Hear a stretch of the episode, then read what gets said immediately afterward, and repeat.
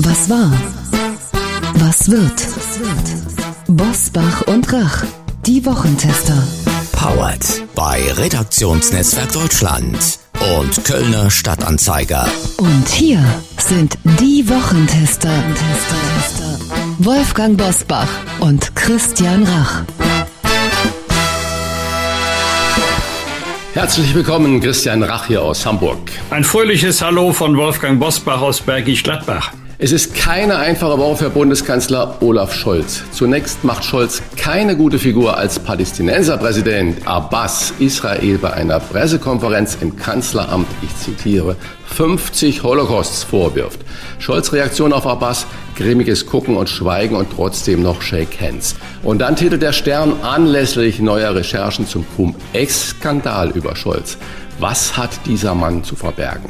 Während mehrere Medien dem Kanzler fast zeitgleich neue, unbequeme Fragen stellen. Ganz nebenbei musste Olaf Scholz auch noch unsere Energieversorgung retten, denn es droht der teuerste Winter aller Zeiten. Brauchen für diesen Winter nur die Armen Unterstützung vom Staat? Und wo liegt die Grenze zwischen arm und reich? Und warum ist es in diesem Land so schwer, eine Politik für die Mittelschicht zu machen? Das fragen wir heute ein echtes FDP-Urgestein, immer mit einem kritischen Blick auch auf die eigene Partei. Was war, was wird heute mit diesen Themen und Gästen? Auf dem Prüfstand der Wochentester. Scholz-Kritik. Macht er es sich mit seinem Schweigen zu leicht? Teuer Winter gefährdet Putin den sozialen Frieden in Deutschland. Arm-Reich-Debatte hat die Mittelschicht keine Lobby. Heute zu Gast bei den Wochentestern Gerhard Baum. Der ehemalige Bundesinnenminister ist seit 68 Jahren FDP-Mitglied und nimmt Stellung zu den Vorwürfen, seine Partei vernachlässige die soziale Verantwortung und mache nur Politik für Besserverdienende.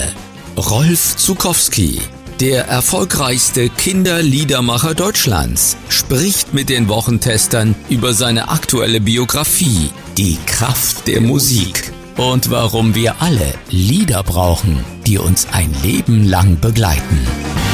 Und auch heute wieder mit dabei unser Redaktionsleiter Jochen Maas. Und das wollen wir mal nicht verschweigen, der diese Woche 49. Geburtstag hat, lieber Jochen Maas.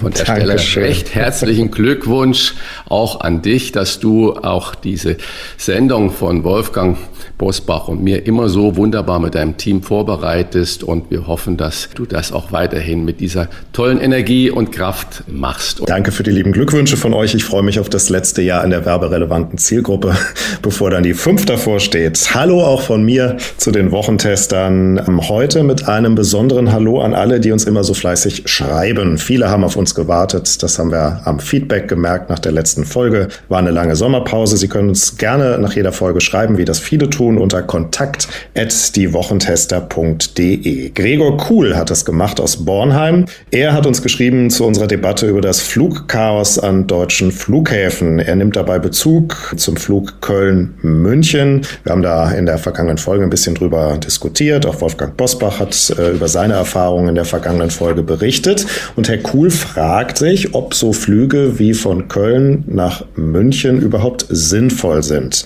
Gregor Kuhl schreibt weiter, die Strecke Köln-München bestreite ich häufiger problemlos mit dem ICE Sprinter in gut vier Stunden und dann stehe ich mitten in der Innenstadt. Selbst in normalen Zeiten ist der Vorteil bei einer reibungslos laufenden Abfertigung am Flughafen sehr überschaubar, wenn man alle Wartesituationen inklusive der meist erforderlichen Fahrt in die Münchner City mit einbezieht. Das gilt zumindest nach der Auffassung von Gregor Kuhl auch für die Strecke Köln-Berlin, insbesondere für die Regierungssitze und das politische Pendeln mit Blick auf die Klimaziele der Regierung. Das schreibt uns Herr Kuhl.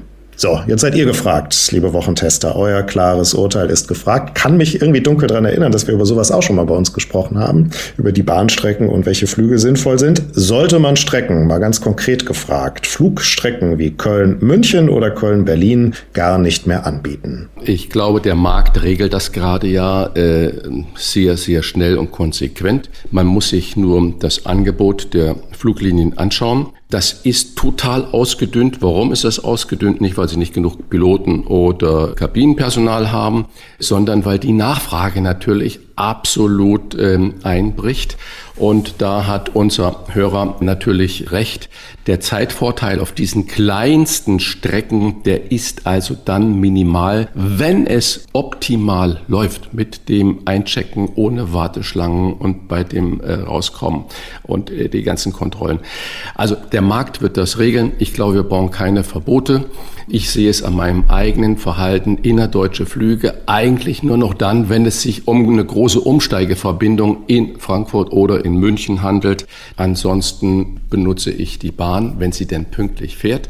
Das heißt, die Alternative, die muss, wie du auch schon erwähnt hast, die Bahn muss natürlich an ihrer Pünktlichkeit und Zuverlässigkeit arbeiten, damit es eine echte Alternative ist. Ja, leider muss ich hier die klassische Juristenantwort geben. Das kommt ganz darauf an, nämlich auf die Zeitabfolge an einem bestimmten Tag, an dem man fliegen oder fahren kann und auf den Zeitpunkt, an dem man unbedingt ankommen muss. Es gibt sicherlich Leute, die jede Menge Zeit haben, für die die Zeitersparnis beim Flug überhaupt keine Rolle spielt.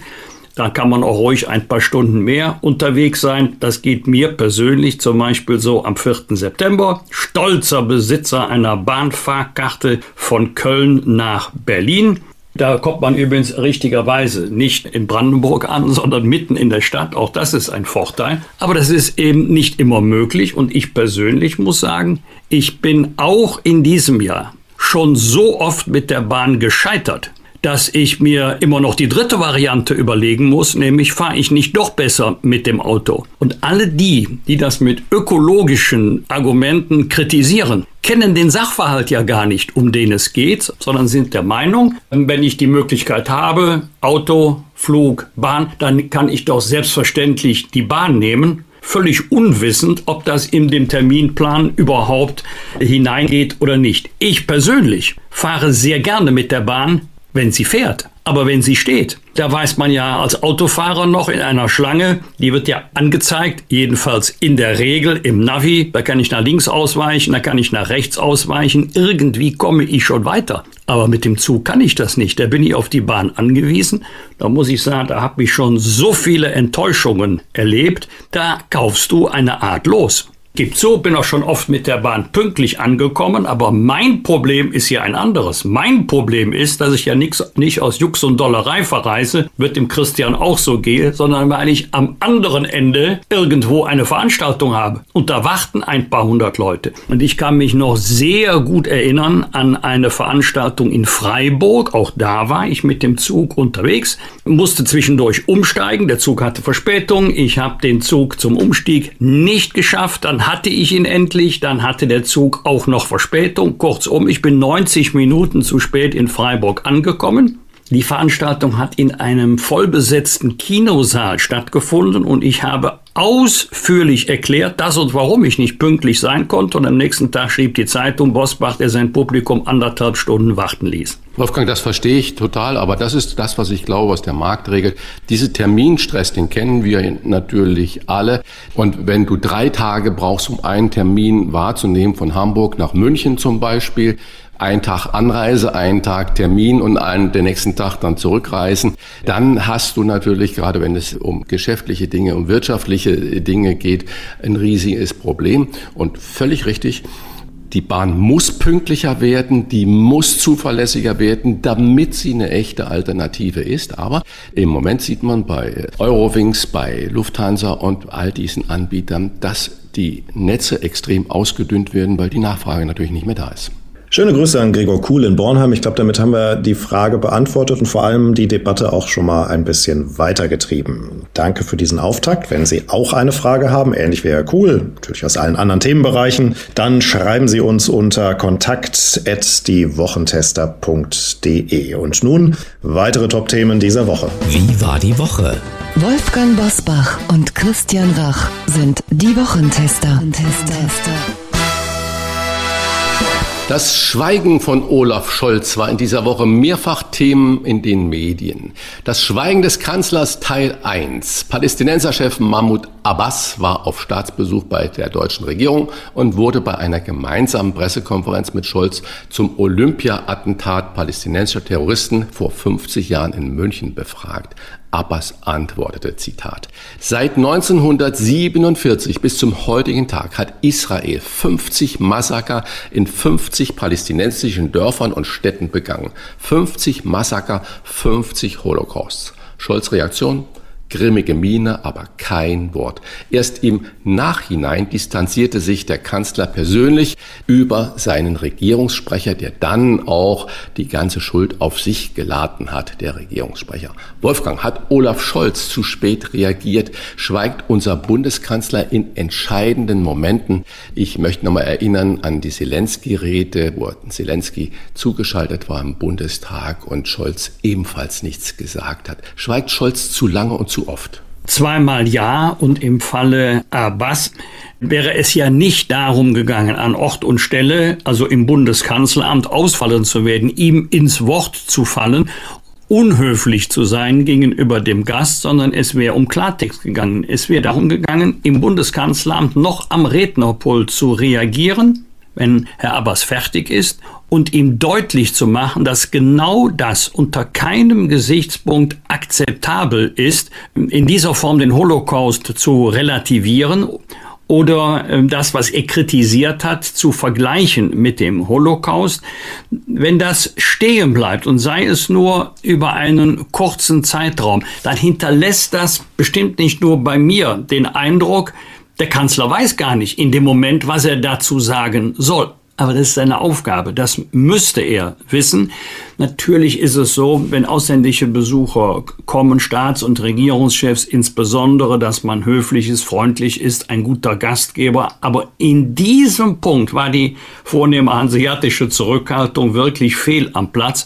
Da wäre Klartext notwendig gewesen. Das kann man auch im Nachhinein über den Regierungssprecher oder selber ähm, nur sehr schwer korrigieren, äh, denn äh, Herr Abbas ist ja nicht mehr da. Er hätte es aber an Ort und Stelle hören müssen, dass und warum nicht nur, aber gerade bei uns in Deutschland eine solche Bemerkung nicht geht. Und was ja fatal ist, über die Ticker läuft ja das Bild, dass äh, Bundeskanzler Scholz Abbas die Hand gibt, schüttelt und unten drunter steht dann, Abbas äh, sagt 50 Mal Holocaust an den Palästinensern und äh, shake hands mit dem deutschen Kanzler. Es ist natürlich ein fataler Eindruck. Ne? Ja, wobei ich mir gar nicht sicher bin, ob äh, Olaf Scholz sagt, ich möchte keine Eskalation, deswegen reagiere ich hier an Ort und Stelle nicht. Oder ob er wirklich nicht weiß, was er sagen soll. Ich befürchte, es ist die zweite Variante. Das ist äh, genau dann auch ein Teil meiner zweiten Frage an dich. Schweigen des Kanzlers Teil 2. Wobei er ja nun vor dem Untersuchungsausschuss hier in Hamburg aussagen muss. Die Rede ist vom größten deutschen äh, Steuerskandal der Hamburger Cum-Ex-Affäre.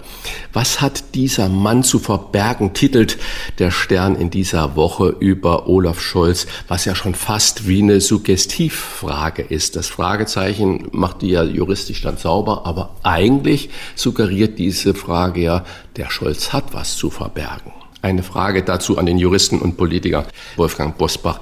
Wird nach derzeitigem Kenntnisstand bei Olaf Scholz zu viel unterstellt und zu wenig bewiesen oder ist der Kanzler einfach nur clever genug, nichts wissen zu wollen oder zu sollen und zu können?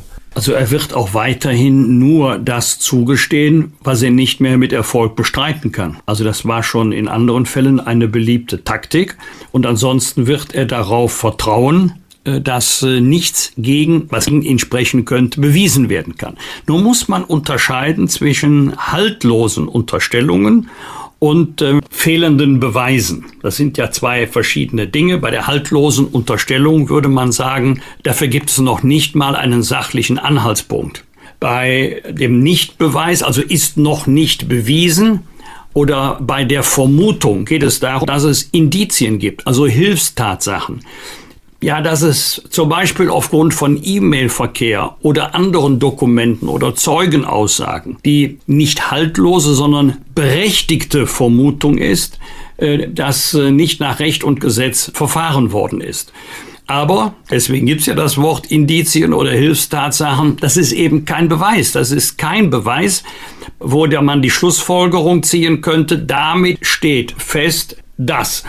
Und wir haben ja nicht nur den Parlamentarischen Untersuchungsausschuss, wir haben ja auch die staatsanwaltschaftlichen Ermittlungen. Und da ist es oftmals so, dass ein Ermittlungsschritt dem nächsten folgt. Es hat ja gerade wieder Durchsuchungen gegeben. Häufig finden wir ja Indizien oder Beweise bei der Auswertung von Mailverkehr. Also wird jetzt äh, jedes Schriftstück sorgfältigst daraufhin analysiert, ob es irgendeine strafrechtliche Relevanz haben könnte oder nicht. Durchaus möglich, dass noch etwas ans Tageslicht kommt aber auch durchaus möglich, dass es weiterhin Zweifelsfragen gibt, die nicht aufgeklärt werden können. Seit dieser Woche, Christian, steht die Gasumlage fest, die ab Oktober 2,4 Cent pro Kilowattstunde plus Mehrwertsteuer betragen wird, mit massiven Auswirkungen auf Verbraucher und Betriebe. Denn zur Gesamtbelastung müssen ja noch generell höhere Gastarife und die Inflation gerechnet werden.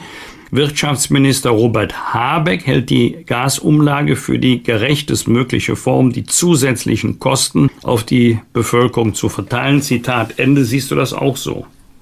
Äh, nein, das sehe ich äh, nicht so. Ich habe das Gefühl, ich ja, muss immer wieder vorausschicken, ich bin ja kein Ökonom. Aber äh, ich würde gerne mal zwei, drei Aspekte da anführen. Erstens ähm, die Gasumlage und diese fatale Mehrwertsteuer, die da ja noch auch kommt. Wenn Lindner bei der EU den Antrag stellt, dass die Mehrwertsteuer für diese Gasumlage nicht erhoben werden muss und die EU sagt, nein, glaube ich, wusste das Finanzministerium das schon vorher, dass das aus EU-Gesichtspunkten äh, Gesichtspunkten nicht geht.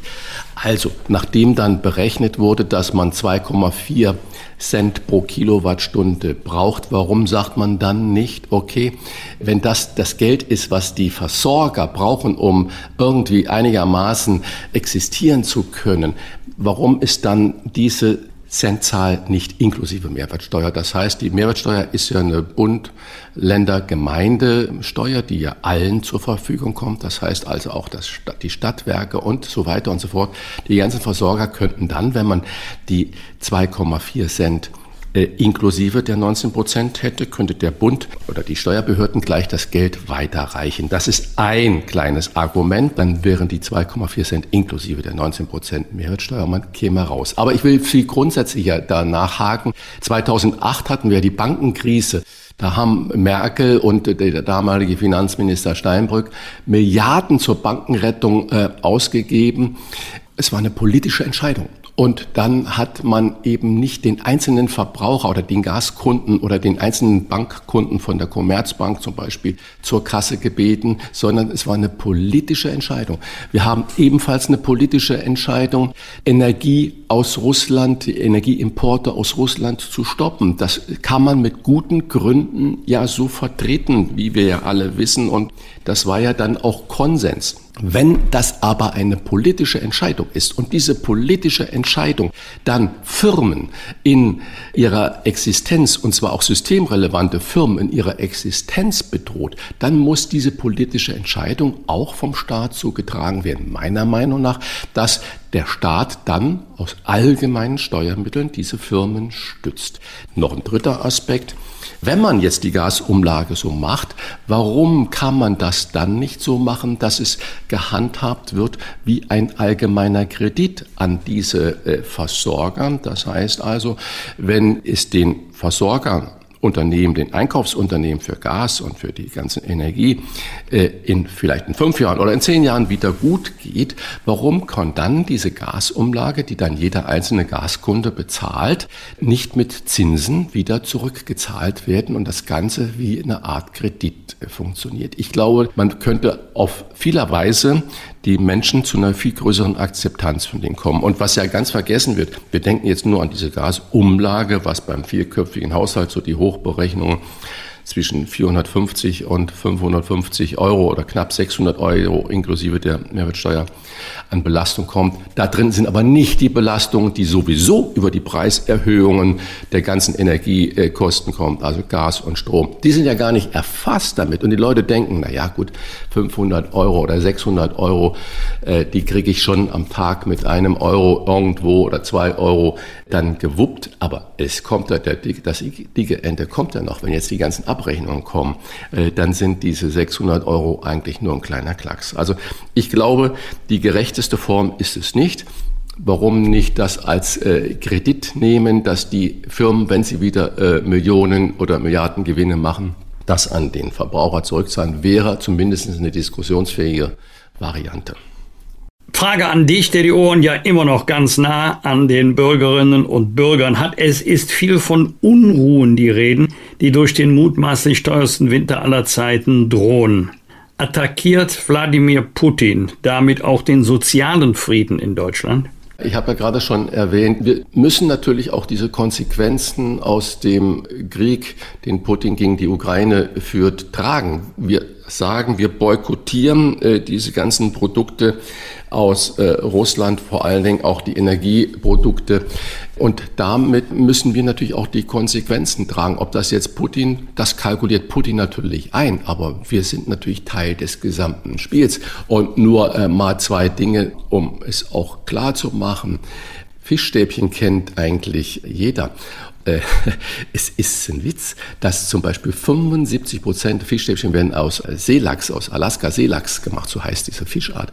Und 75 Prozent dieses Fisches kommt nach wie vor aus Russland.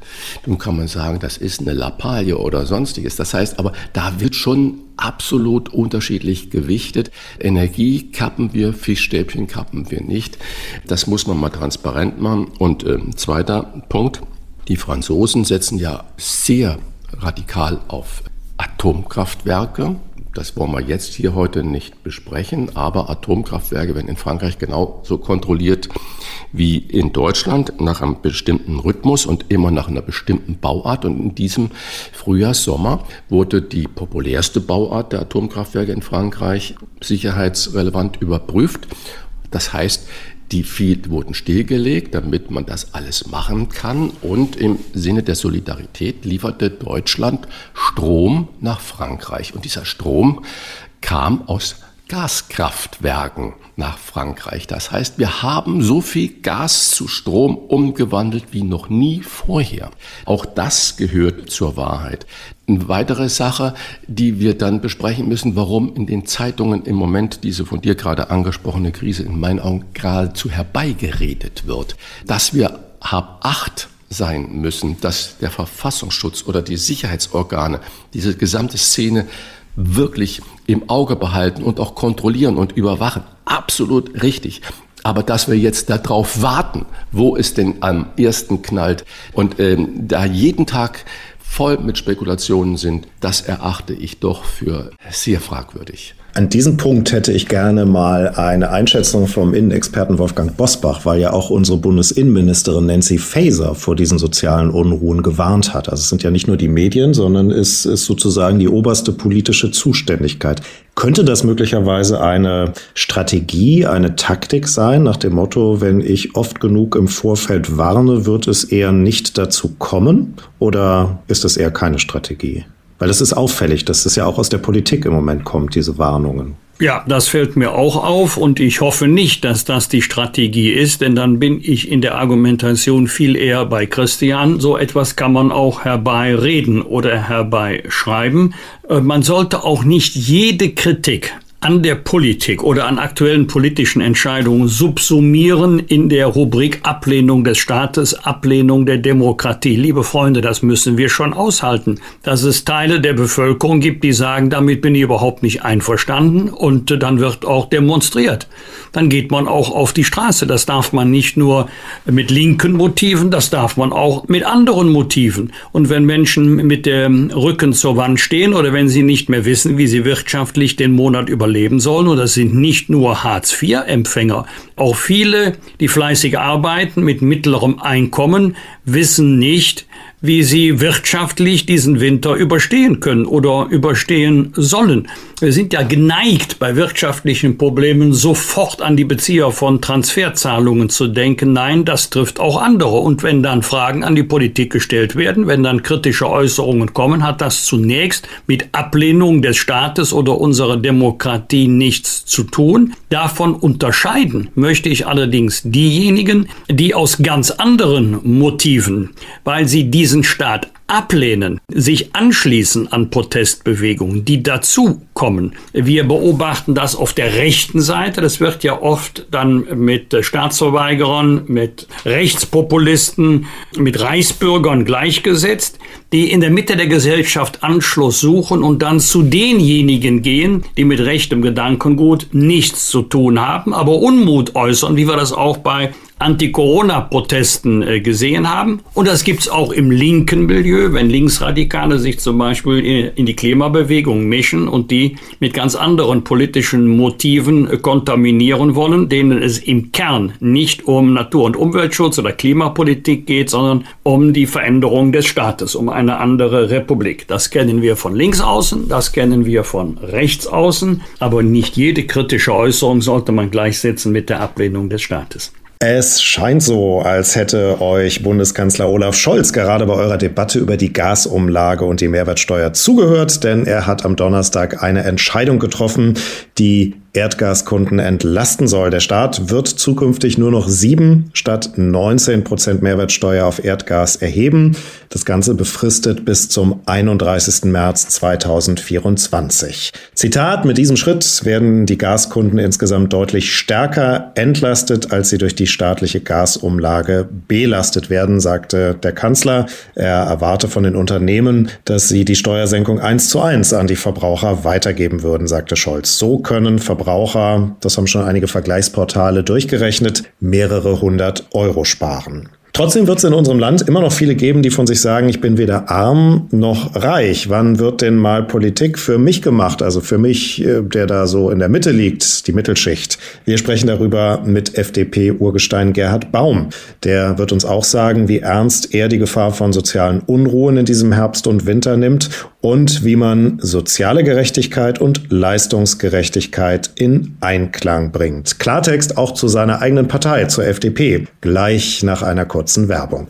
Wir bedanken uns bei unserem Werbepartner CyberGhost VPN für die freundliche Unterstützung. CyberGhost VPN ist mit 38 Millionen Nutzern weltweit führend in der Datenschutz- und Sicherheitsindustrie. Es ist das meistempfohlene VPN im Bewertungsportal Trustpilot und Wolfgang erklärt, wozu Sie ein VPN überhaupt brauchen. Ein VPN ist wichtig für besonders sensible Daten, denn es verbirgt Ihre IP-Adresse, verschlüsselt Ihre Daten und leitet sie durch einen sicheren VPN-Tunnel um. CyberGhost VPN nutzt dafür mehr als 7900 Server in 91 Ländern. CyberGhost VPN entsperrt außerdem mehr als 35 große Streaming-Plattformen wie Netflix und ORF mit uneingeschränktem Zugang zu allen Lieblingsinhalten, unabhängig davon, wo sie sich befinden. Mit einer strikten No-Logs-Politik weiß übrigens noch nicht einmal CyberGhost VPN, was sie gerade online tun. CyberGhost VPN gibt es für alle wichtigen Plattformen. Mit nur einem Abo können Sie sieben Geräte gleichzeitig schützen. Und das Beste, Sie erhalten einen Wochentester-Rabatt von 84 Prozent auf den Dreijahresplan. Für nur 1,94 Euro pro Monat, vier Gratismonaten und 45 Tagen Geld zurück Garantie können Sie CyberGhost VPN mit den Wochentestern auf die Probe stellen. Klicken Sie dazu im Internet auf cyberghostvpn.com/wochentester. Hier noch einmal die Adresse für mehr Datenschutz und Sicherheit im Netz und Ihren Rabatt. Ein Wort cyberghostvpn.com slash Wochentester. Klartext, Klartext. Wolfgang Bosbach und Christian Rach sind die Wochentester. Tester, Tester. Er war von 1978 bis 1982 Bundesinnenminister und ist seit 68 Jahren Mitglied der FDP. Und er ist nie einfach so auf Parteilinie, sondern schwimmt auch mal gegen den Strom, wenn es um den Markenkern seiner Partei geht. Wie geht er um mit der Kritik, die gerade erst wieder an den Steuerplänen seines Parteichefs und Bundesfinanzministers Christian Lindner geübt wurde von SPD, Linken und Grünen? Ihr Vorwurf, die FDP mache nur Politik für Besserverdienende. Wann ist man in Deutschland reich und warum erntet man hierzulande für Debatten über soziale Gerechtigkeit mehr Beifall als über Leistungsgerechtigkeit? Herzlich willkommen bei den Wochentestern Gerhard Baum. Ja, guten Tag.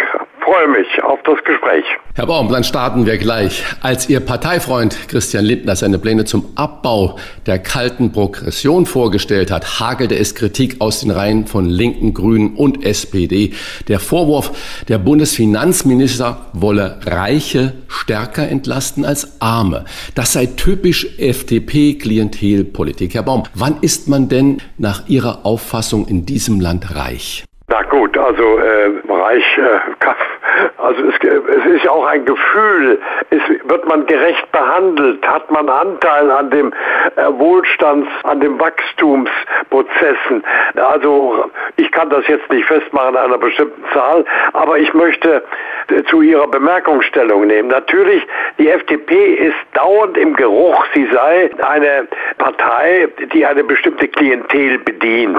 Wenn wir mal in die Grünen hineingucken, die Wählerschaft der Grünen sind wohl situierte Menschen. Von der Struktur her ist sie ähnlich gewählt und ähnlich unterstützt wie die FDP. Aber der, an der FDP hängt das und das ärgert mich zutiefst. Die Pläne, die der Lindner vorlegt, die muss man genau analysieren und er müsste von Anfang an sagen, hier leiste ich etwas zur Entlastung derjenigen, die jetzt am meisten betroffen sind. Also dass diese Botschaft muss überkommen, es ist mir alles zu kalt und zu rational. Hm, aber gehen wir noch mal ganz konkret da hinein und bemühen mal einfach so Zahlen. Der Spitzensteuersatz von 42 Prozent greift ja aktuell bei einem zu versteuernden Einkommen von knapp 60.000 Euro. Für Ehepaare gilt dann der doppelte Betrag. Also könnte man Schlussfolgerung Spitzensteuersatz 60.000, also ist man mit 60.000 reich, sonst müsste man ja nicht der Spitzensteuersatz bezahlen. Ja, natürlich nicht in dem Sinne. Also äh, ich meine, ich bin ein Befürworter der Ampelkoalition, bin es heute noch. Und ich bin auch der Meinung, dass äh, die ökonomische, die Sichtweise, die die FDP einbringt mit einer bestimmten Wirtschaftskompetenz absolut notwendig ist in, in dieser Koalition. Das bedeutet, dass man diese Überlegung von Herrn Lindner ernst nehmen muss. Die werden immer wieder von dem Vorurteil gestört, wir würden nur etwas für die Reichen tun. Das, das ist nicht richtig und das ist verdammt nochmal nicht wegzubringen.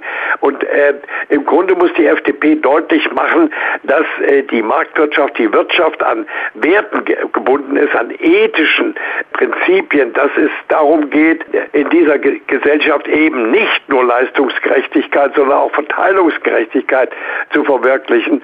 Und das hängt ihr an, dass sie das offenbar nicht vertritt. Das ist aber falsch, wenn sie die äh, Pläne von Herrn Lindner, die ich im Einzelnen ökonomisch und finanzpolitisch gar nicht beurteilen kann, sich ansehen.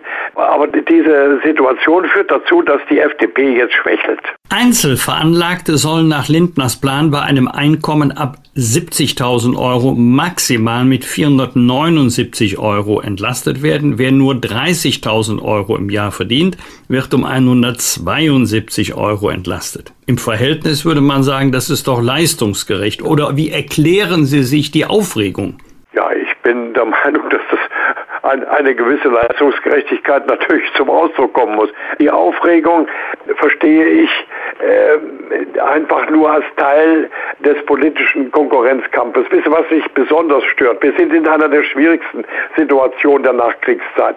Da muss doch ein Kabinett äh, eine Linie haben. Sie müssen sich doch einigen. Ich habe das früher nicht so erlebt, auch in den Kabinetten, in denen ich war, vor allen Dingen eben bei Schmidt, dass erstmal irgendwelche Vorschläge rausgepustet werden und dann diskutiert auch die äh, Koalition erstmal über die Vorschläge, statt sich vorher mal zusammenzusetzen und die Irritationen auszuräumen, was wollen wir eigentlich?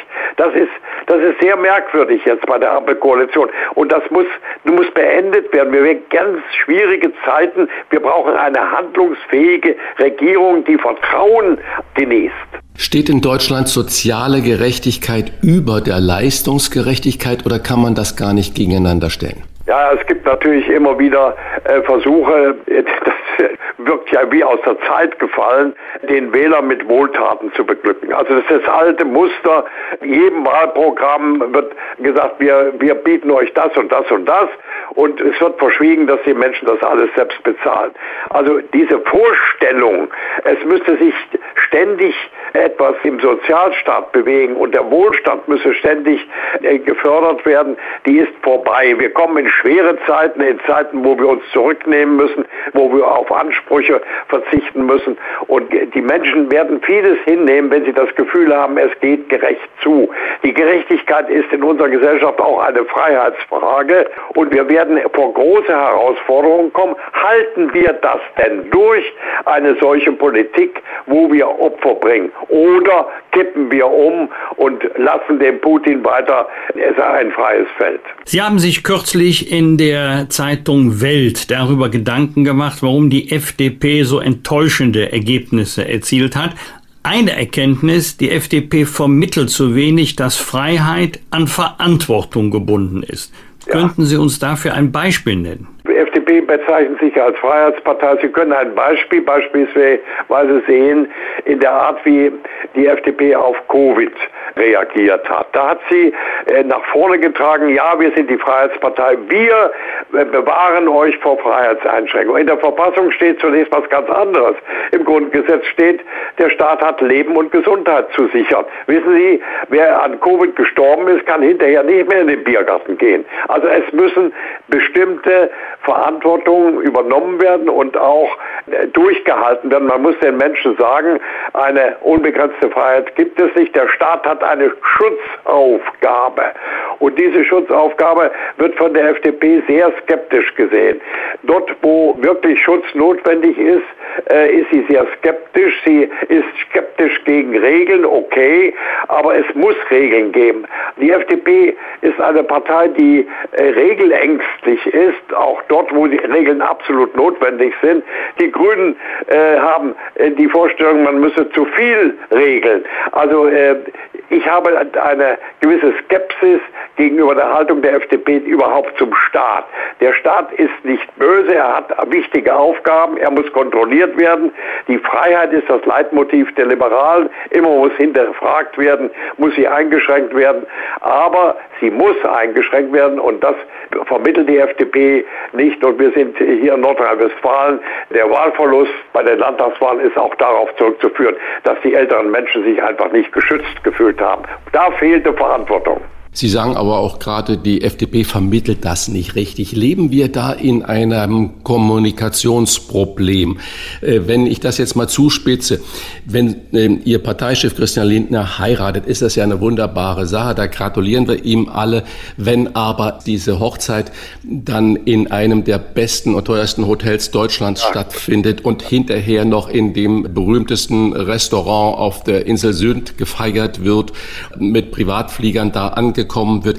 Ist das dann nicht ein Kommunikationsdesaster, ja, was man da eigentlich haben wird, unabhängig, dass man dem Christian Lindner und seiner Frau alles private Glück gönnt? Weiß, muss man das nicht anders handhaben? Das, das muss er selbst verantworten. Ich will jetzt hier nicht äh, eine, eine öffentliche Hochzeitsschelte machen. Was mich irritiert, ist, dass die FDP immer so als Neinsagerpartei auftritt. Traut man ihr dem wirklich zu, den Klimawandel zu bekämpfen?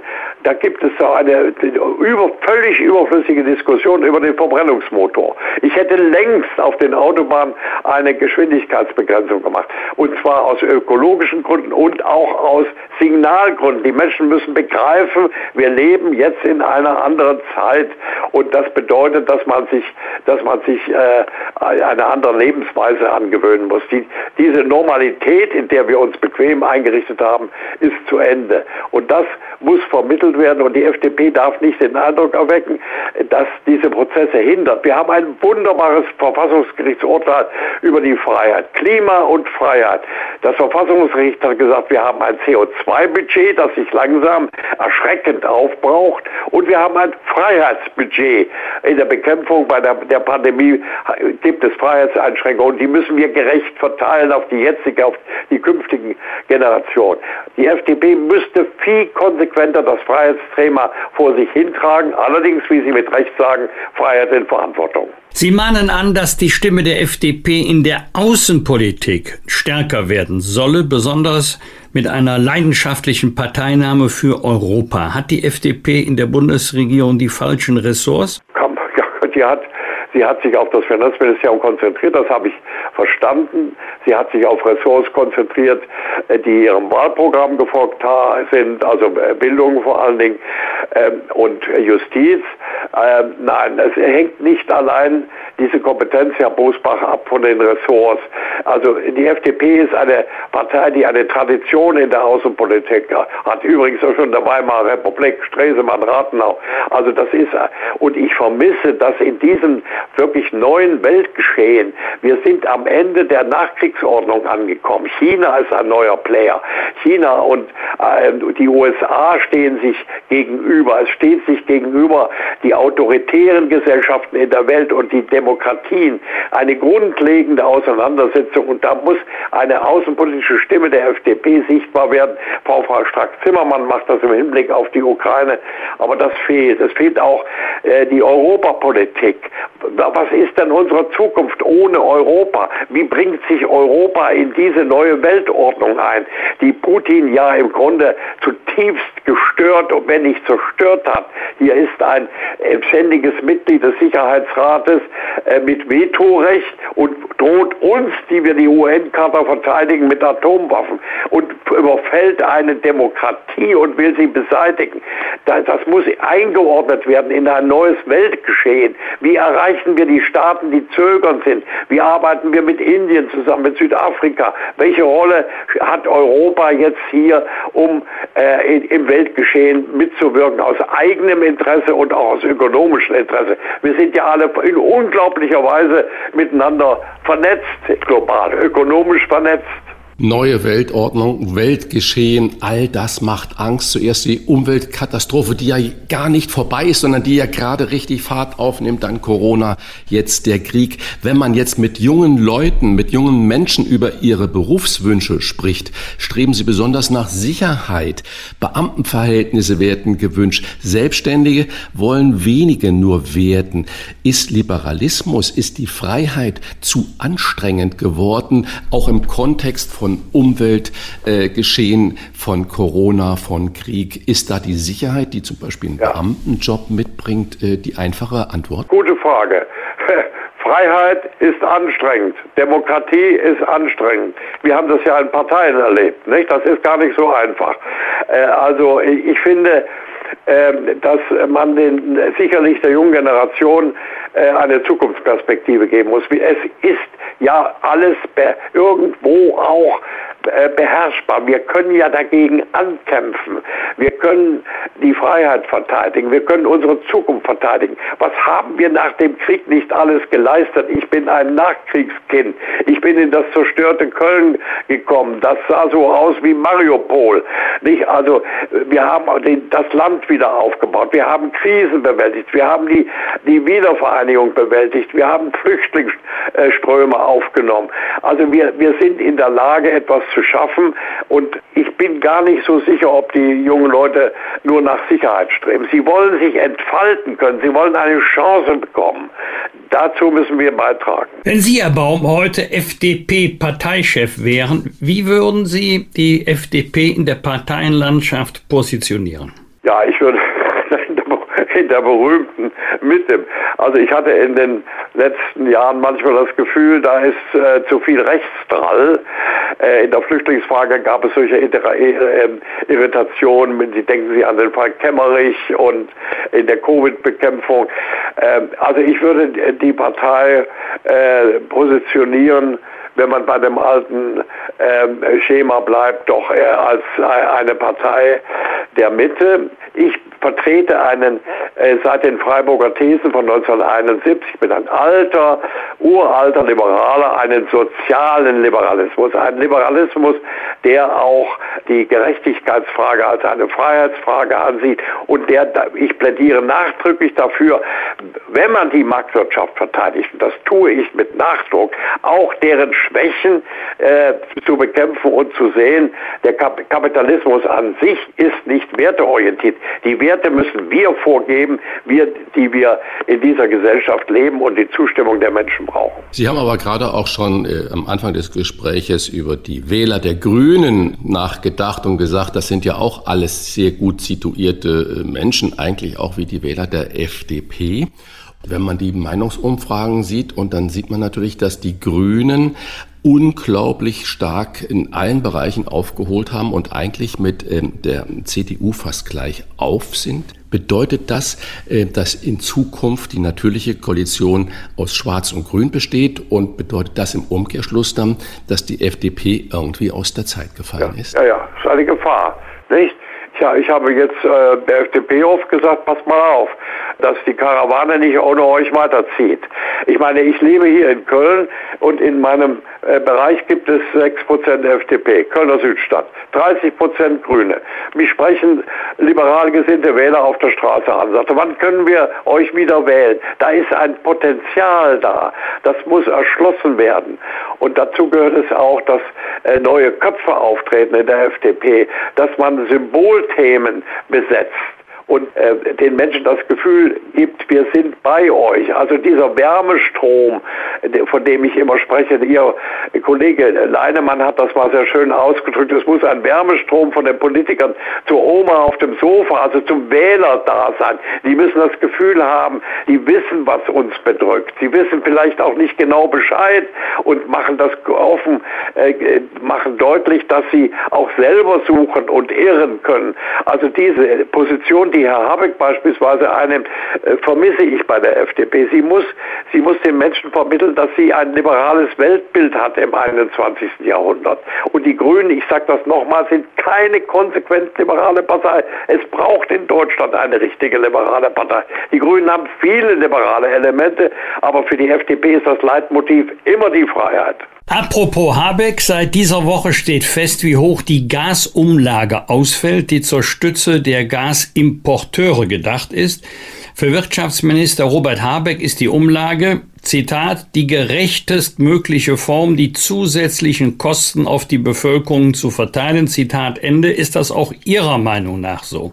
Also offenbar kein, geht kein Weg an so einer Gasumlage vorbei. Was mich nur äh, beschäftigt ist, wie äh, helfen wir denen, die sie nicht bezahlen können. Das ist die entscheidende Frage jetzt. Ist ja in der Mache. Weiß nicht, ob die Koalition schon am Ende der Überlegungen angekommen ist, aber wie, wie die Dinge sind, wir sind ja ein Erpressungspotenzial ausgesetzt von äh, Putin. Wir haben ja lange Jahre das vollkommen verdrängt, dass er eine Waffe in der Hand hat. Die Waffe heißt Energielieferung. Und der sind wir jetzt ausgesetzt und müssen durch dieses Tal hindurch und ähm, ich hoffe, dass das gelingt, nicht? Dass, dass wir hier nicht äh, der populistischen Strömung ausgesetzt sind, äh, die ja sich andeuten. Nicht? Apropos populistische Strömungen, wenn ich im Moment äh, die ganzen Zeitungen durchblättere, da wird jeden Tag drüber gesprochen, dass es doch soziale Unruhen geben wird und dass die Linken aufrufen und die Rechten aufrufen, gegen diese Umlagen und für den sozialen Frieden auf die Straße zu gehen. Es wird richtig herbeigeredet, auch in den sozialen ja. Netzwerken. Ihre Einschätzung, wird das der teuerste Winter aller Zeiten und zur Belastungsprobe für den sozialen Frieden im Land? Ja, ich äh, nehme das auch so wahr wie Sie. Ein bisschen zu viel wird darüber geredet. Aber es gibt einen ernstzunehmenden Kern.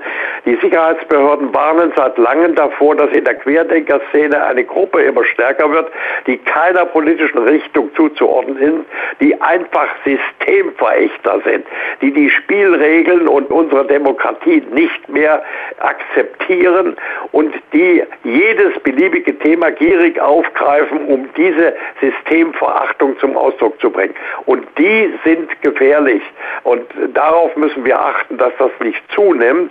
Aber dass wir eine Krise herbeireden, das, das darf nicht sein, sondern äh, wir müssen das Bewusstsein, das ja der, bei den Menschen bisher doch sehr auf Vernunft gegründet ist, äh, stärken. Wenn wir jetzt über solche Unruhen, was ja dann schon spekulativ überall geschrieben wird, und Sie sagen ja, wenn der Verfassungsschutz warnt, dann werden die Sicherheitsbehörden ja auch dementsprechende Kenntnisse und Maßnahmen haben, was aber ja nicht immer auf die Seite 1 jeder Zeitung äh, gehört. Wenn wir über diese Annahmen sprechen, Armutsrisiko durch diese Energiekrise, müssen wir dann nicht auch klar und deutlich sagen, Wladimir Putin führt in diesem Sinne auch einen Krieg gegen Deutschland?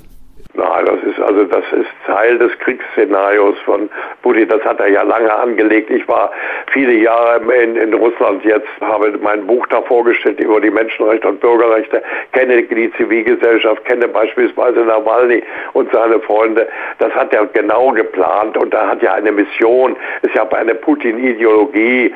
Er will den Gottlosen, den dekadenten Westen bekämpfen, aus Russland wiederherstellen, eine neue, eine neue Machtordnung in, in der Welt herstellen.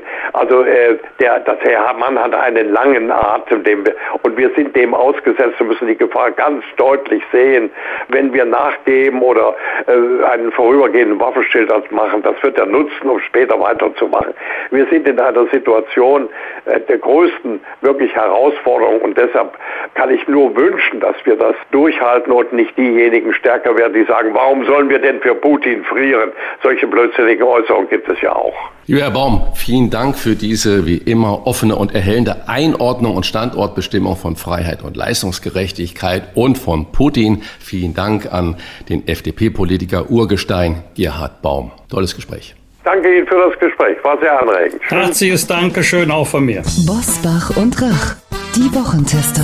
Deutschlands Politik Personality Podcast können Sie auf vielen Wegen hören. Im Internet unter diewochentester.de und überall, wo es Podcasts gibt. Über Smart Speaker wie Alexa. Sagen Sie dazu einfach Alexa, spiele die aktuelle Folge des Podcasts Bosbach und Rach die Wochentester.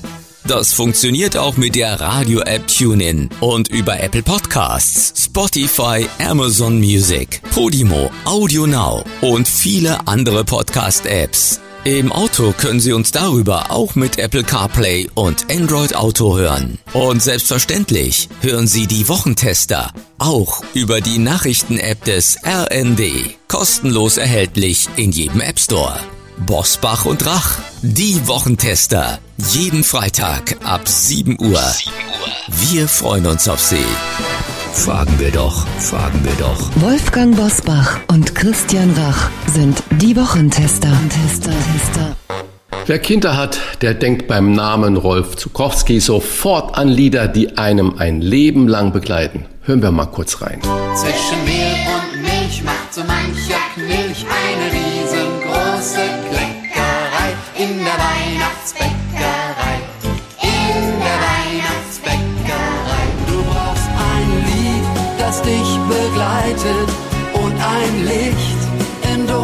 Nacht und am Himmel einen Stern, der über deine Träume wacht. Ich bin wohl jetzt erst richtig aufgewacht. Ich schaff das schon, ich schaff das schon, ich schaff das ganz alleine.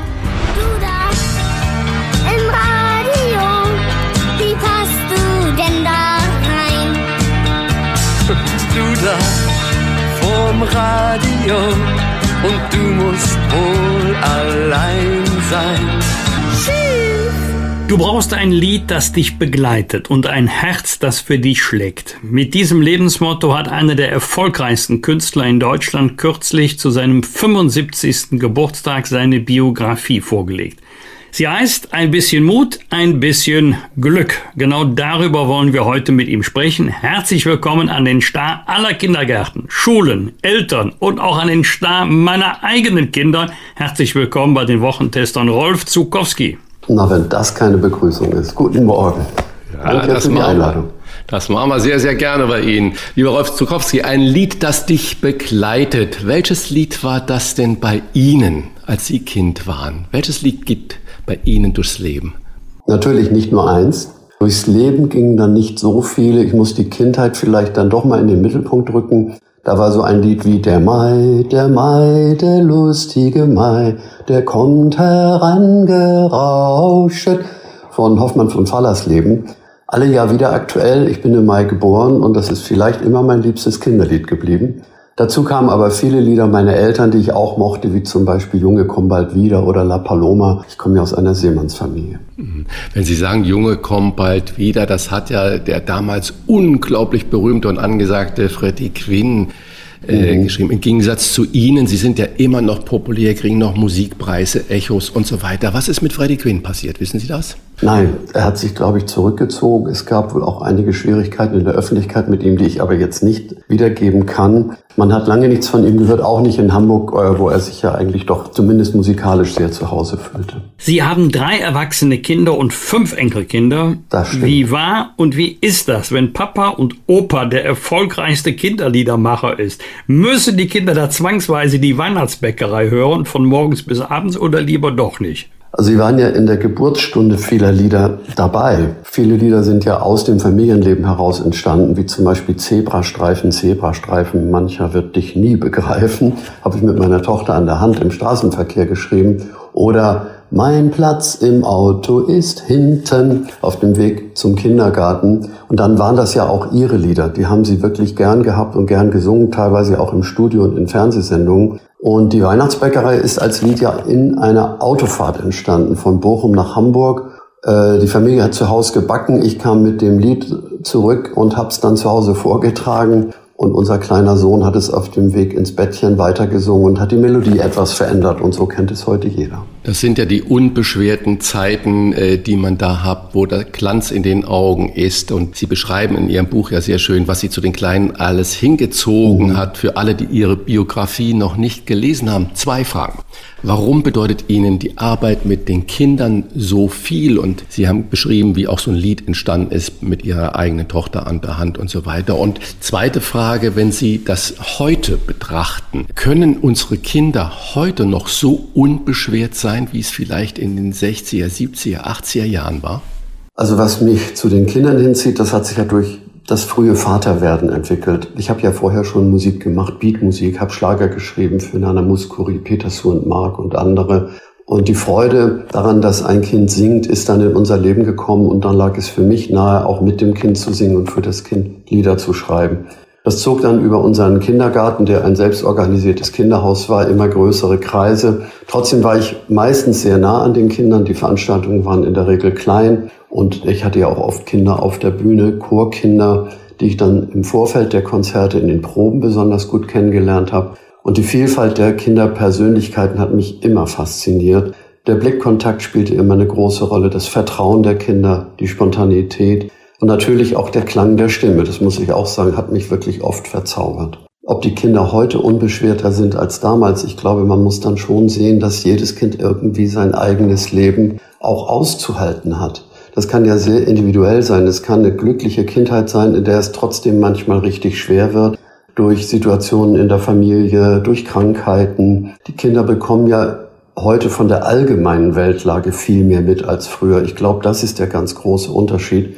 Früher gab es ein paar Mal am Tag Nachrichten im Radio oder auch dann die Tagesschau. Heute sind die Kinder, glaube ich, ganz regelmäßig mit dem konfrontiert, was uns Erwachsene auch bewegt und besorgt. Und das ist nicht leicht äh, für die Eltern, denn die müssen ihre Kinder ja auch immer wieder in diese Situation hinein begleiten und je nach ihren eigenen Möglichkeiten Erklärungen abgeben, sie beruhigen, ihnen Zuversicht geben oder auch sie wachsam machen. Kinder müssen ja auch vorsichtig sein. Es gibt Gefahren, auf die man sie durchaus hinweisen muss. Ich würde sagen, es ist zumindest für die Eltern nicht leichter geworden. Für die Kinder muss man es sehr individuell sehen. Ich höre heute immer noch von Familien, dass ihre Kinder glücklich sind, dass sie auch mit Liedern, auch mit meinen Liedern leben. Deutschland ist ein sehr, sehr vielfältiges Land. Ich glaube, da gibt es auch große Unterschiede zwischen den Metropolen und der Bevölkerung auf dem Lande. Am Anfang unseres Gespräches haben wir einen kurzen Ausschnitt aus Duda im Radio gehört. Ja. Den Song haben Sie 1981 mit dem kleinen Nils Peters aufgenommen. Haben Sie auch heute noch Kontakt zu Herrn Peters? Ja, also Nils ist tatsächlich einer der Freunde von den wirklich sehr vielen, die mir immer noch persönlich sehr nahe sind, lebt gegenüber. Wir wohnen hier in Hamburg-Blankenese. Auf der anderen Seite, auf dem Elbufer irgendwo liegt die Lüneburger Heide und da lebt Nils Peters. Der arbeitet bei Airbus, ist ein ganz bodenständiger Mensch, liebenswert, macht Musik, Hausmusik. Und wenn wir zusammen sind, dann werden viele Erinnerungen sofort wach. Und wir sprechen auch über Dinge, die heute sind. Er ist auch sehr bewusst äh, in der Gesellschaft zu Hause und man redet auch über die Dinge, die uns alle irgendwie bewegen. Das ist ja toll, dass Sie da noch Kontakt halten zu dem Nils Peters. Aber durch du da, äh, im Radio wurde auch ja Frank Elsner auf Sie aufmerksam. Damals war der tolle Frank Elsner Programmdirektor von Radio Luxemburg. Aus anfangs fünf Minuten am Morgen wurde schon bald der ganze Kindertag bei RTL. Und ein Jahr später saßen Sie auf der Wetten das Couch im ZDF, damals noch mit Zuschauerzahlen von jenseits von 20 Millionen. War Frank Elsner für Sie so etwas wie der Türöffner in die Kinderzimmer der Nation? Das kann man so sehen. Ich habe mich ja getraut, ihm erstmal zu schreiben, ob ich ihn mal besuchen dürfte in Luxemburg und das Lied Duda im Radio vielleicht ein bisschen zu erweitern durch eine kleine Rundfunksendung. Davon war er sofort überzeugt, hat mir in der Hauptsendezeit, ich glaube es war morgens um fünf vor sieben, äh, fünf Minuten gegeben. Und er hat dann immer mehr ermöglicht äh, für die mediale Präsenz von mir. Er hat mir die kleine Rundfunksendung Moment mal gegeben, da war ich der Nachfolger von Desiree Nosbusch. Und aus dieser Sendung heraus hat sich dann der ganze Kindertag entwickelt. Und irgendwann kamen wir ins Gespräch über und ganz doll mich, das Lied, in dem die Kinder übrigens eine Coverversion von Volker Lechtenbrings Ich mag, erzählen, was sie alles mögen und was sie alles vielleicht sich wünschen. Und das hat er tatsächlich erkannt, dass da ganz viel drin steckt und hat mich zu Wetten das eingeladen. Die Kinder sangen ja auch ganz normal. In der Zeit, damals gab es zwei große Kinderstars, Heinche und Andrea Jürgens. Und die sangen nun richtig großartig. Meine Kinder haben auch sehr schön gesungen, aber wie ganz normale Kinder. Und ich glaube, Frank Elsen hatte das Gespür dafür, dass gerade darin auch die Authentizität und der Charme liegen. Und es hat sich dann ja auch gezeigt, wir waren dann ja mit diesem Lied und ganz doll mich noch erfolgreicher als mit Duda im Radio. Karriereerfolge können ja aus ganz verschiedenen Quellen gespeist werden. Eine ist das Talent, die andere Quelle kann der Fleiß sein, aber man braucht auch Glück. Oder wichtige Leute wie Frank Elstner oder Thomas Gottschalk, den Sie bei RTL kennengelernt haben. Trotzdem mhm. ist Ihre Karriere über einen langen Zeitraum kontinuierlich gewachsen. Ist das heute anders? Ich weiß nicht, wie Sie das jetzt meinen. Die Karriere ist ja nicht zu Ende. Bei denen, die jetzt noch in den Charts sind. Ja, also die Kreise, in denen man sich bewegte, waren natürlich kleiner. Die Medienwelt war überschaubarer. Man konnte sich, glaube ich, auch noch etwas intensiver austauschen, weil das nicht alles nur über irgendwelche elektronischen Medien und WhatsApps oder irgendwelche Internetpräsenzen stattfand. Und ich glaube, dass das heute immer noch möglich ist, bin allerdings nicht so oft in solchen Sendungen, um diese Backstage-Gespräche anderer Künstler miteinander zu verfolgen. Mein Sohn ist ja recht erfolgreich als Songwriter. Der schreibt unter anderem auch für Conchita Wurst und äh, Sascha und Alvaro Soler. Der erzählt mir, dass er doch immer noch von diesen ganz persönlichen Kontakten lebt und dass man sich irgendwann kennenlernt, Vertrauen zueinander fasst und dann merkt, wir haben irgendwie dieselbe Wellenlänge, wir können auch zusammen Songs schreiben. Ich glaube, das ist eher für die Menschen, die Kinderlieder machen. Männer und Frauen sind das ja heute. Viel schwieriger ist, in die großen Medien hineinzukommen. Es gibt spezielle Formate, Kinderkanal und ähnliches, da tummeln die sich da zum Glück auch. Aber in die großen Hauptabendsendungen, in die großen Talkshows zu kommen, ist schwierig. Das hat jetzt zuletzt dieses Trio Deine Freunde, das ich ja auch äh, auf ein Label gebracht habe und fördere, in der NDR Talkshow geschafft. Das war wirklich mal eine Ausnahme, dass so eine eindeutig den Kindern zugewandte Gruppe in so einer Hauptabendsendung ist. Castingshows und Influencer suggerieren ja heute Erfolg und Karriere würden anno 2022 ganz anders funktionieren als in der Vergangenheit. Sehen Sie das auch so oder hat sich doch manche Konstante über die Jahre und Jahrzehnte gehalten? Also ich war nie ein großer Freund von Castingshows, weil ich diese Art, andere zu beurteilen in der Öffentlichkeit und das dann auch möglichst medienwirksam immer irgendwo fragwürdig fand. Es haben sich aber Castingshows entwickelt über die Jahre, die ich mir dann doch mal auch ganz gerne anschaue. Wie zum Beispiel im Kinderkanal gibt es eine Sing deinen Song. Da wird auch die Kreativität der Kinder gefördert und eingebracht. Und es gibt diese Songs, wo die Künstler die Lieder von anderen singen. Da heißt es, glaube ich, Sing deinen Song oder ich sing deinen Song. Das Tauschkonzert. Das ist eigentlich keine Castingshow, aber es geht ein bisschen in die Richtung und da haben sich Dinge entwickelt, die ich mir auch sehr gern anschaue. Das klassische Format der Castingshows bedeutet mir nicht viel, aber ich glaube, es sind inzwischen doch einige Künstler aus solchen Shows heraus in eine Karriere hineingebracht worden, was aber, glaube ich, schon eher die Ausnahme ist. Nochmal zurück zu Ihrer Biografie. Sie schreiben in diesem Buch, dass Sie von einem Leben in sprachlich relativ einfachen Verhältnissen geprägt sind. Wie meinen Sie das? Also ich bin ja umgeben von Menschen, die nicht hochintellektuell sind, die nicht Journalisten sind oder irgendwie Sprachschaffende sind. Und darum ist unsere Alltagssprache ganz normal und, und fließt entsprechend. Und ich bin in der Schule natürlich durch die üblichen Schulungen. Wir haben einen sehr, sehr sprachbewussten Lehrer gehabt, äh, sprachbewusster und sprachsensibler geworden. Aber wenn wir uns unterhalten, ist das wirklich eigentlich ganz alltägliches Miteinander. Und ich glaube, auch in meinen Liedern ist die Alltagssprache spürbar, in der ich lebe, obwohl ich versuche, die Dinge sehr singbar zu machen und manchmal auch bildhaft zu machen. Aber es ist keine geschraubte, bewusst intellektuelle oder gekünstelte Sprache. Was bedeutet denn die generelle Entwicklung der Sprache in einer doch sprachsensibler werdenden Gesellschaft für ihre Musik und die Texte. Wir sprechen unser Publikum mit Hörerinnen und Hörer an. Man könnte aber auch ein Gendersternchen setzen. Doch das singt sich nicht so gut, oder? Nein, das Auseinanderdriften der Kommunikationssprache und der singbaren Sprache beschäftigt mich durchaus. Ich kann sehr gut verstehen, dass man Frauen mehr ins Licht äh, und ins Bewusstsein rücken will, dass man die Vielfalt der geschlechtlichen Identitäten deutlicher machen will. Aber das alles funktioniert auch nur begrenzt übrigens, wenn man es sehr genau beobachtet, eigentlich im Wesentlichen in der Kommunikation und sogar noch besser in der geschriebenen als in der gesprochenen Sprache. In der gesungenen Sprache kann ich mir kaum vorstellen, dass sich dieser Sprachwandel durchsetzt. Allein schon die Doppelnennung ist schwierig. Die Genderlücke zu singen halte ich für unmöglich. Es mag einige Künstler im Bereich Rap und Hip-Hop geben, die das aufgreifen, aber immer da, wo es um Melodien geht und um auch um die Verinnerlichung von Liedern, dass man sie gerne singt, da sind, glaube ich, diese sprachlichen Hürden noch eine ganz spannende Herausforderung für die nächsten Jahre. Ich werde mich damit nicht mehr viel beschäftigen, weil ich auch wirklich kaum noch neue Lieder schreibe. Bin aber sehr gespannt, was aus meinen Liedern wird, in denen zum Beispiel so ein Wort wie Freunde öfter vorkommt. Und natürlich sind immer nicht nur Jungs gemeint gewesen. Oder auch ein Wort wie jeder, was natürlich immer männlich und weiblich gemeint war. Ich beobachte das mit Spannung, bin auch ein bisschen besorgt und hoffe, dass es irgendwo auch Brücken gibt zwischen diesen Szenen, die herkömmlich sprechen und die, sagen wir, zeitgeistig sprechen und vor allem auch schreiben. Ich beobachte auch äh, vieles mit Spannung und in Sorge.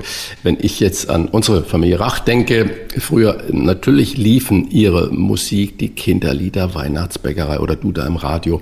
Und es wurde dann am Abend immer vorgelesen. Äh, entweder hat Mama oder Papa das gemacht oder die Großeltern. Das war ein Ritual, was ja. köstlich war, was ähm, unglaublich die Fantasie freigesetzt hatte. Rückwirkend betrachtet, das sage ich einfach, wer ihre Musik mit Kindern hört, der macht äh, sich auch Gedanken, wie er Kinder mit etwas Sinnvollem begeistert. Wenn ich das jetzt aber heute beobachte und dann weiß, dass in vielen Familien immer weniger vorgelesen wird und dass die Abteilung, ich nenne sie mal Berieselung, man, die Kinder haben schon ein äh, internetfähiges Handy oder ein Tablet mhm. und das regiert zu Hause. Man stellt die Kinder damit, sage ich mal, wertend ruhig. Was macht das denn Ihrer Meinung nach mit der Fantasie der Kinder? Ich habe ja Enkelkinder. Da beobachte ich genau das, was Sie beschreiben. Zum Glück liest meine Tochter Ihnen immer noch was vor, zumindest im kleinkindlichen Alter und auch noch im Grundschulalter, so bis zur zweiten Klasse, wenn die richtig selber lesen können. Sie singt Ihnen auch etwas vor. Sie hören auch immer noch viel Musik wirklich nur und singen mit, vor allem bei Autofahrten. Ist das noch ganz selbstverständlich. Auf der anderen Seite sind Sie tatsächlich beschäftigt mit Smartphone, Tablet, Videospielen und ähnlichem. Wir schauen das als Großeltern auch mit Skepsis an. Auf der anderen Seite entwickeln sie sich eigentlich doch auch so, dass man Vertrauen haben kann. Sie sind kreativ, sie malen sehr gern. In der Schule gibt es ja auch manchmal Aufgaben, in denen man sich was ausdenken und formulieren soll. Das können sie auch, können sich recht gut konzentrieren. Und ich kann über meine eigenen Enkelkinder hinaus nicht sehr viel zu diesem Thema sagen. Aber es ist eine andere Kindheit. Also die Kindheit unserer Kinder war natürlich eher davon geprägt, dass es ab und zu mal was für sie im Fernsehen gab. Dann hatte man Videokassetten, die man vielleicht 10, 20, 30 Mal angeschaut hat und nicht andauernd neues Programm. Und das wird die Kindheit und durchaus auch die intellektuelle Entwicklung der Kinder prägen. Ich glaube, da müssen dann doch eher Soziologen und Pädagogen etwas breiter in die Bevölkerung hineinschauen, um das besser zu beantworten, als ich es kann. Haben Sie ein Rezept oder zumindest einen Ratschlag, wie wir trotz Internet und Co wegkommen können vom Multitasking bereits im Kinderzimmer? Also ich glaube, alles, was Kinder sehr früh beginnen und wirklich intensiv machen, das wird sie auch weiter begleiten. Dazu gehört ganz bestimmt Musik, vor allem das Singen, aber auch wenn man ein Instrument spielt, das Musizieren und möglichst auch mit anderen, die Freude mit anderen in einer Gruppe etwas auf die Beine zu stellen, etwas zu erleben was ja oft Freude ist, aber oft auch Herausforderung und äh, auch durchaus mit Anspannung zu tun hat. Vor einem kleinen Auftritt zum Beispiel ist man aufgeregt und wenn man es geschafft hat, ist man ein bisschen stolz auf sich und die Gruppe. Ich denke, da kann sich noch viel entwickeln, wenn man dann früh genug damit beginnt, dass die Kinder sagen, ich kann ohne dieses Glücksgefühl in mir beim Singen, beim Musizieren eigentlich gar nicht mehr leben. Die brauchen das dann irgendwann. Und ich glaube, obwohl ich selber dem Sport nicht so nahe bin, dass es mit intensiven Sportlern und Sporttätigkeiten sehr ähnlich ist. Oder auch wenn man malt, wenn man bastelt, den Kindern einfach die Zeit nehmen, die sie auch am Fernsehen und am Tablet und am Smartphone verbringen könnten. Und möglichst so, dass sie dann immer mehr selber das auch wollen. Ich glaube, die Chance hat man. Dazu müssen allerdings auch die Eltern dazu bereit sein und das auch leisten können. Das können ja auch nicht alle, allein schon wegen der beruflichen Tätigkeiten und der Zeit, die man miteinander hat. Das ist ja auch nicht ganz leicht, all das unter einen Hut zu bringen. Du brauchst ein Lied, das dich begleitet und ein Herz, das für dich schlägt. Das von ihrer Frau Moni schlägt auf jeden Fall für sie, denn sie verleihen ihr im Buch liebevoll den Lifetime Award. Wer noch tiefer eintauchen will in das Leben von Rolf Zukowski, dem empfehlen wir ein bisschen Mut, ein bisschen Glück, mein musikalisches Leben. Wir bedanken uns für das tolle Gespräch mit Ihnen, lieber Rolf Zukowski. Den Dank gebe ich gern zurück. Alles, alles Gute auch bei Ihren weiteren Interviews. Danke. Grüße nach Blankenese. Danke. Tschüss. Rauf und runter. Wolfgang Bosbach und Christian Rach sind die Wochentester. Wochentester.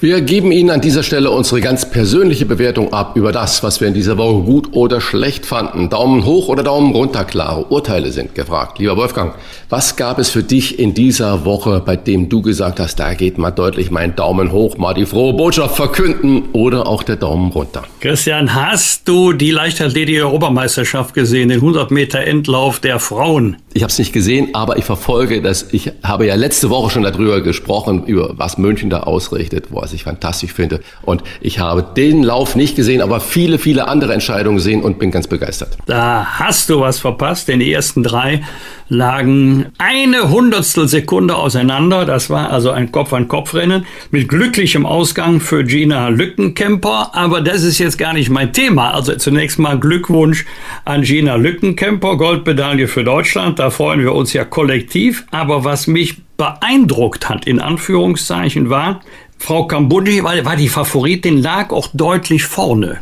Und noch zehn Meter vor dem Ziel hat man gedacht, das bringt die locker nach Hause.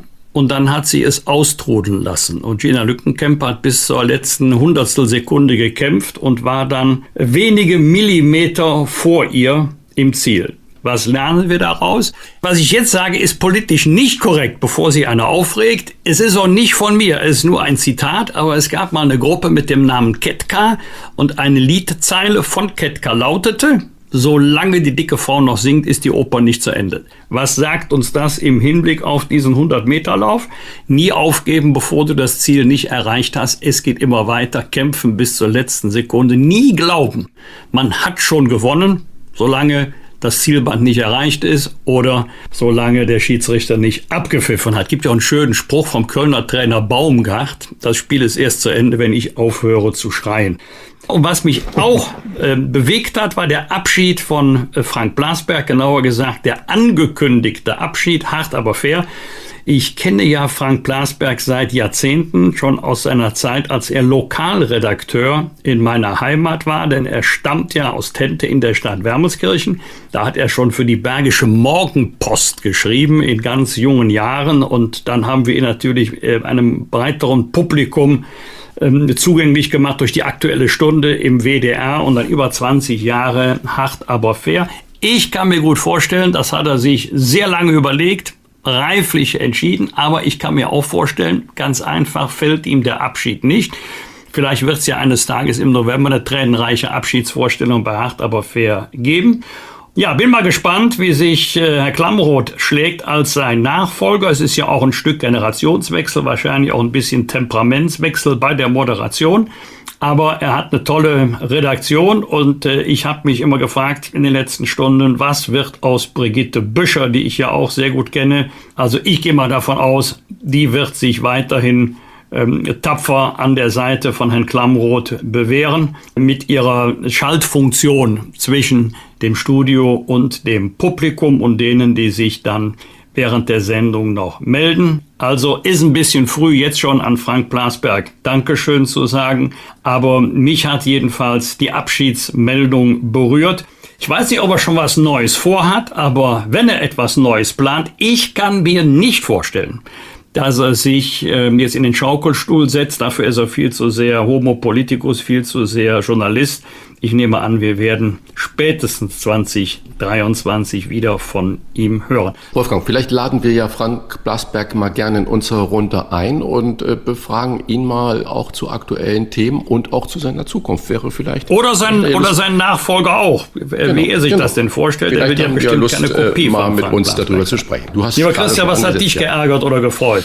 Erstmal Freude. Harald Schmidt wurde diese Woche 65 Jahre alt. Also ich bin ja bekennender Harald Harald Schmidt-Fan. Er hat immer über Jahrzehnte eine Farbe ins deutsche Fernsehen gebracht und in die Kommentatorenlandschaft, die ich persönlich wirklich vermisse. Ähm, diese Kaltschnäuzigkeit, diese Metaebenen, die er da in der Kommunikation hat. Also ganz großer Mensch, ich mag ihn und von dieser Stelle herzlichen Glückwunsch, lieber Harald Schmidt. Endlich wird er auch 65. Äh, dann eine traurige Meldung. Zeitungen waren ja voll, müssen wir nicht groß weiter erklären. Aber äh, Wolfgang Petersen, einer der wirklich großen deutschen äh, Regisseure, der ist ja überraschend mit 81 Jahren gestorben. Und ein Satz, den er der gesagt hat über die Filmbranche, möchte ich hier zitieren. Die Moral geht schnell den Bach runter und die Ethik ist auch nicht viel wert. Und äh, das sind solche Aussagen von diesem großen Mann, das finde ich schon ganz, ganz wunderbar deutlich Daumen runter. Wir haben es immer mal wieder kommentiert, lieber Wolfgang. Der Kölner Kardinal Wölki und kein Ende.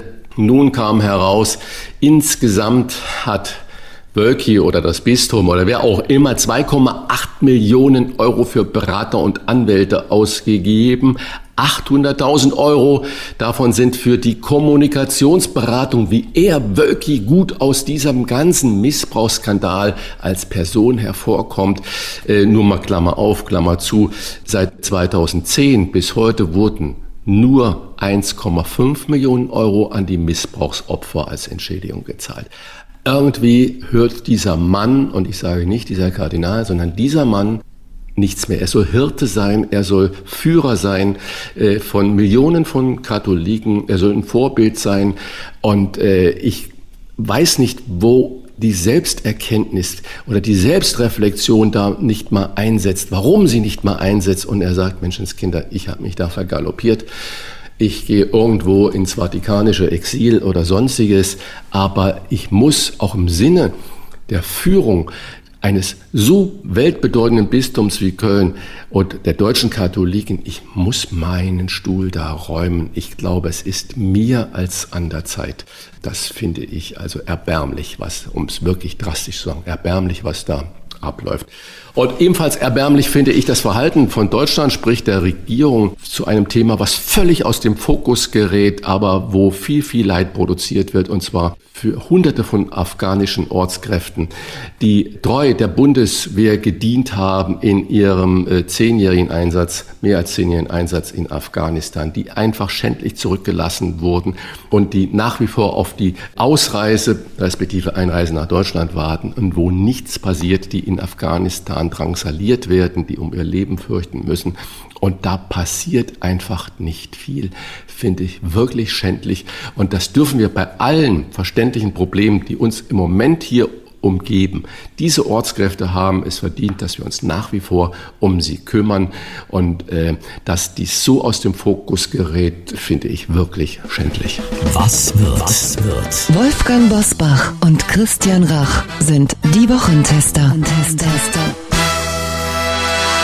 RTL macht ja nicht nur wieder Schlagzeilen, dass sie die Führungsstruktur schon wieder umbauen innerhalb eines Jahres, sondern auch Schlagzeilen, dass sie feiern und zwar am kommenden Samstag 20.15 Uhr 40 Jahre Supernasen mit Thomas Gottschalk und Mike Krüger wollen sie einen großen Kultabend abliefern bis spät in die Nacht. Wolfgang, konntest du mit den Supernasen in den 80er Jahren irgendwas anfangen oder ist das eine Sache, die an dir vorbeigegangen ist?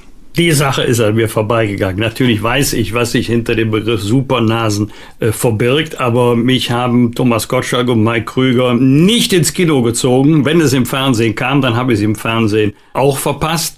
Aber es gibt eine tatsächlich persönliche Beziehung oder Verbindung jedenfalls zu den Supernasen und das betrifft den Regisseur Otto Retzer, den ich gut kenne. Und wir haben schon manche schönen Abend miteinander verbracht und äh, von Herzen gelacht, wenn Otto Retzer über die Entstehung des Filmes Supernasen, ist ja ein bekannter Schauspieler, Regisseur, Produzent gesprochen hat und er hat immer glaubhaft versichert, man hätte nicht nur viel Spaß vor der Kamera gehabt, sondern auch äh, vor und nach den Dreharbeiten und ähm, dass man mit Thomas Gottschalk und Mike Krüger wirklich sehr viel Spaß haben kann. Ja, wer weiß, vielleicht laden wir auch mal Otto Retzer zu einem Gespräch ein. Es müssen ja nicht immer ganz ernste Themen bei den Wochentestern sein. Etwas Leichtes kann das Format sicherlich gut verkraften. Lieber Christian, am Montag stellt Thilo Sarrazin sein neues Buch Die Vernunft und ihre Feinde, Irrtümer und Illusionen ideologischen Denkens vor. Ähm, sind die neuen Sarrazin-Bücher noch der Rede wert? Für viele, auch außerhalb der SPD, ist Sarrazin ja mittlerweile persona non grata. Naja, wir haben ja heute schon viel darüber gesprochen, äh, dass wir nicht jeglichen Protest jegliches Andersdenken gegen die Mainstream politische Meinung gleich äh, stigmatisieren als äh, staatsgefährdend und so weiter. Allein, dass wir jetzt hier über Tito Sarrazin reden, ist natürlich schon eine Plattform, die wir ihm damit bieten und viele darauf aufmerksam machen. Mensch, der Sarrazin hat wieder ein neues Buch geschrieben. Vielleicht äh, schaue ich da in seine kontroversen Thesen doch mal wieder rein. Es ist eine Meinungsäußerung, sie ist legitim, Sie ist nicht, ich weiß noch gar nicht, was da drin stehen wird, aber bisher, was er von sich gegeben hat, ist nicht meine Position. Die muss ich überhaupt nicht teilen, aber es ist sein gutes Recht, so viele Bücher zu schreiben, wie er möchte. Äh, man muss sie nicht lesen, aber ihn jetzt schon vorher dafür äh, fertig zu machen. Nee, das ist Meinungsäußerung, das müssen wir aushalten. Der Sarazin hält es ja scheinbar auch aus und insofern ist das für mich nicht wirklich von Belang. Von Belang ist vielleicht die Antrittsrede des neuen israelischen Botschafters auch am kommenden Montag. Der Botschafter heißt Ron Brosor und die Antrittsrede wird er in Berlin abhalten. Wolfgang, wie bedeutend wird das gerade jetzt in Bezug auf den Holocaust vergleicht vom Palästinenserpräsident Abbas und dem Schweigen im Kanzleramt? Wie bedeutend wird diese Rede sein? Wollen wir mal spekulativ gehen? Ja, richtig spekulativ, aber vor dem Hintergrund dessen, was wir ja schon in dieser Folge der Wochentester diskutiert haben, wird man sicherlich ganz genau hinhören.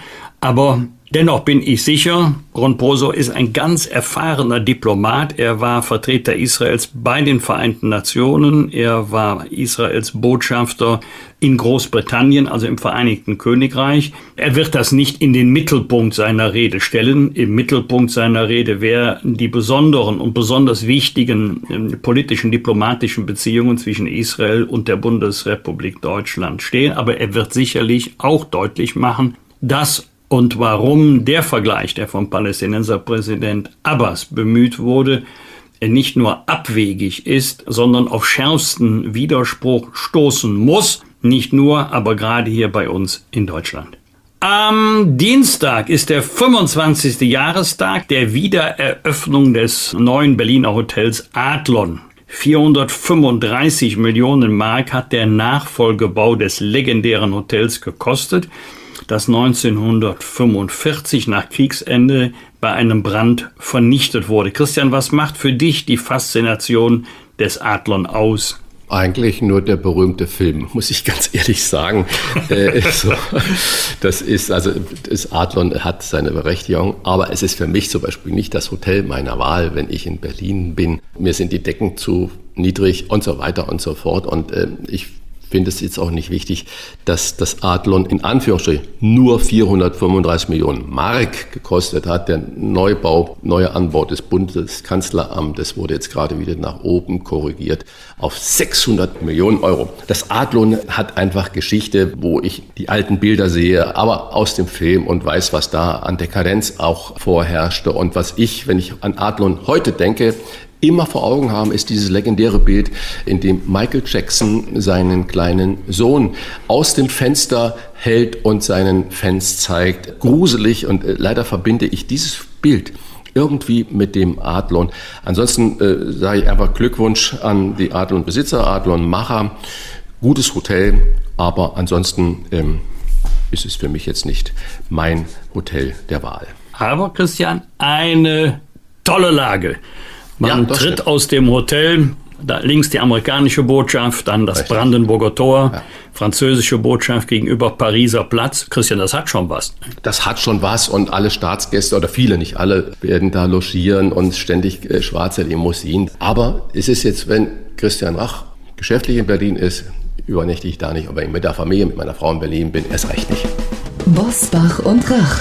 Im Internet diewochentester.de das waren die Wochentester mit Unterstützung vom Kölner Stadtanzeiger und dem Redaktionsnetzwerk Deutschland. Wenn Sie Kritik, Lob oder einfach nur eine Anregung für unseren Podcast haben, schreiben Sie uns auf unserer Internet- und auf unserer Facebook-Seite. Fragen gerne per Mail an kontakt@diewochentester.de und wenn Sie uns auf einer der Podcast-Plattformen abonnieren und liken, freuen wir uns ganz besonders. Und hören können Sie uns ab sofort auch über die neue RND-App und Smart Speaker wie Alexa einfach mal ausprobieren. Danke für Ihre Zeit. Die neue reguläre Folge hören Sie am Freitag um 7 Uhr. Was war? Was wird? Wolfgang Bosbach und Christian Rach sind die Wochentester. Ein maßgenau Podcast. Powered bei Redaktionsnetzwerk Deutschland und Kölner Stadtanzeiger.